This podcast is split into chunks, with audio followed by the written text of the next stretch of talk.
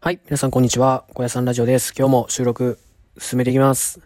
今日のテーマは、型を知るとうまくいくです。はい。まず、この今日のテーマなんですけど、何やねんって話なんですけど、あの、まあ、まず野球のちょっと話からすると、まあ、まず型っていうのはまあなんか、基本の形とか基礎、基礎みたいな形のことだと僕はまあ認識してるんですけど、やっぱり野球であっても、まあそれ以外のことであっても、あの、まず基本を知るというか、大枠を知るというか、あのまず基礎的なところができてからの、なんかオリジナリティというか、あの、応用編っていう風になっていくという風に僕は思ってるんですよね。で、野球で言えば、例えばキャッチボールとか、あの、ペッパーとか、あのまあ、ゴロを取るとか、まあ、すごい基本的な動作、まあ、売る、打つ、投げる、走るとか、いうところなんだと思うんですけど、それをまずしっかりやれないと、その、もっとこうした方がいい、いいなとか、あの、こういう風に誰々選手のモノマネしてみたらどうだろうとかいうところにはなかなかいけないと思うんで、まずは、あの、まあ、真似ることも大事ですし、まずは基礎的なところを、あの、固めていった方が、後々、あの、伸びるというか、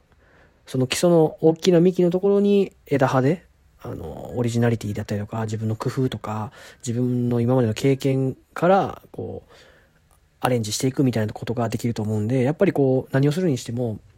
基本の形というか、まあ、オーソドックスというか、まあ、ちょっとつまらない、あの、かもしれないんですけど、まずそこを、まずみっちりとやっていくっていうところが、結構大事なんじゃないかなっていうふうに思います。はい、僕が今野球教えてたりするんですけど、あの、正直、あの、まあ、小学校、中学校、高校生とか、まあ、いろんな年代の人が来てくれるんですけど、あの、正直難しいことって全然言ってなくて、その小学生に対しても、高校生に対しても、そこまで難しいことってあんまり言ってなくて、逆にこんなことを言うんだ、分かってるよっていうぐらいのことを結構言ったりするんですよ。でもそれが結局一番大事だったりするんで、まあ、本質、本質的なところというか、一番大事なところなんで何回も口酸っぱく言うようにしてるんですけど、はい、結局それがね、一番上達につながるというか、あの、伸びる、あの、伸びしろになっていくと思うんで、僕はこう結構、まあ、キャッチボールだったりとか、あの、基礎的な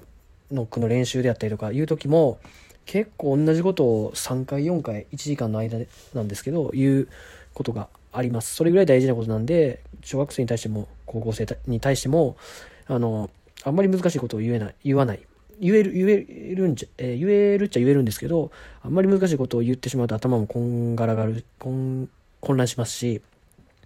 結局、そういうところではないんで、あの、結局、まあ人から教えてもらったことも間違いなくそうなんですけど、結構自分からこう、調べてというか、自分からこう、あの、意欲を持って、というか好奇心を持って、あの、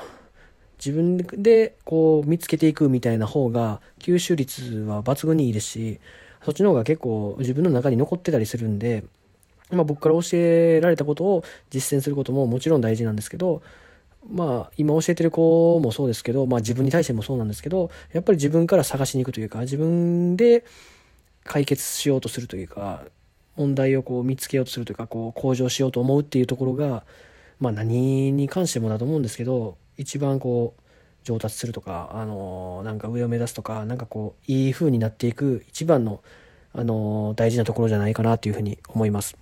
はい。やっぱりこうね、まあ、高校生だったりとか、まあ、大学生とかも教えますけど、その結構いい大学とか、いいところでやってる、まあ、強豪校でやってるような子は、やっぱりこう自分、僕が言った、あの、一つのアドバイスに対して、まあ、質問もすごい多いですし、その、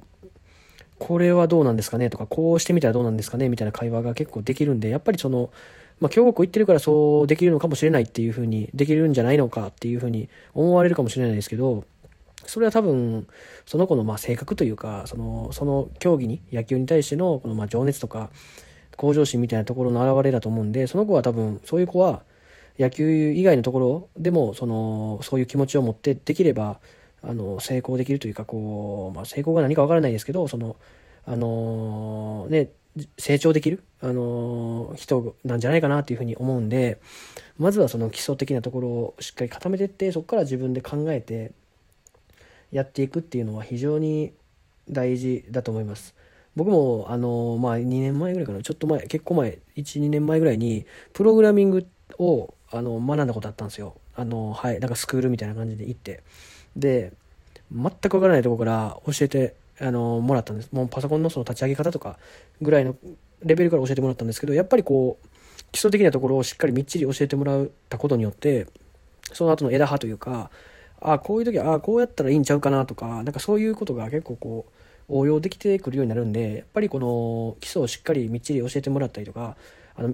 まあ、自分でやるにしてもしっかり身につけていくっていう意欲があれば、そこから別に独学でも、あの、そういう、できる方はで、あの、何でもできると思うんで、今こういう時代ですし、いろんな人の意見であったりとか、あの、発信がネットで見れたりするんで、あの、一概にその全部習い事のように、その全部教えてもらわなければいけないっていう時代でもないですし、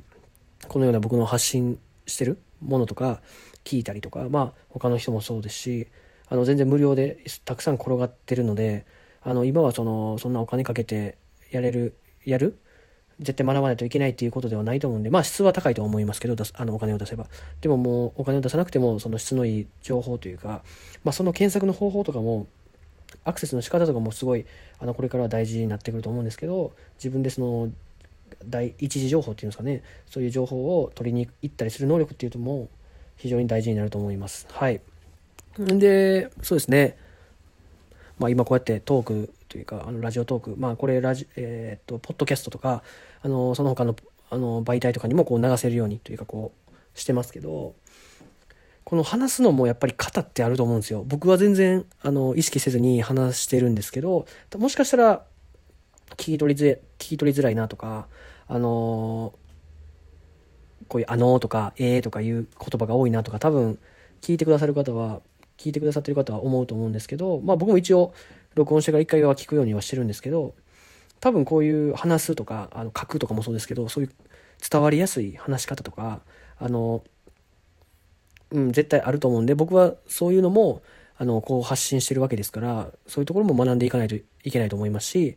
はい、そういう、ね、何でも型っていうのはあると思うその先人の方たちがこうあの考えてあのまとめてくださってるものが、まあ、本であったりとか、まあ、今だったらネットとかにもこうすごくいろんなところに落ちてると思うんでそれをきっちり守っていくというか、まあ、まあ別に守らなくてもいいんですけどそういうことしてした方が自分でこうわざわざこうね一から作っていくよりも先にあの経験してくださってる人がこうね、なんかに記してくださってるんですから、そういうのを使った方がまあスキップというか、はい、そういう、まあ近道じゃないですけど、まあそういう風にできるんじゃないかなと思うんで、僕もこの発信をしている中で、その、今聞いてくださってる方が、こ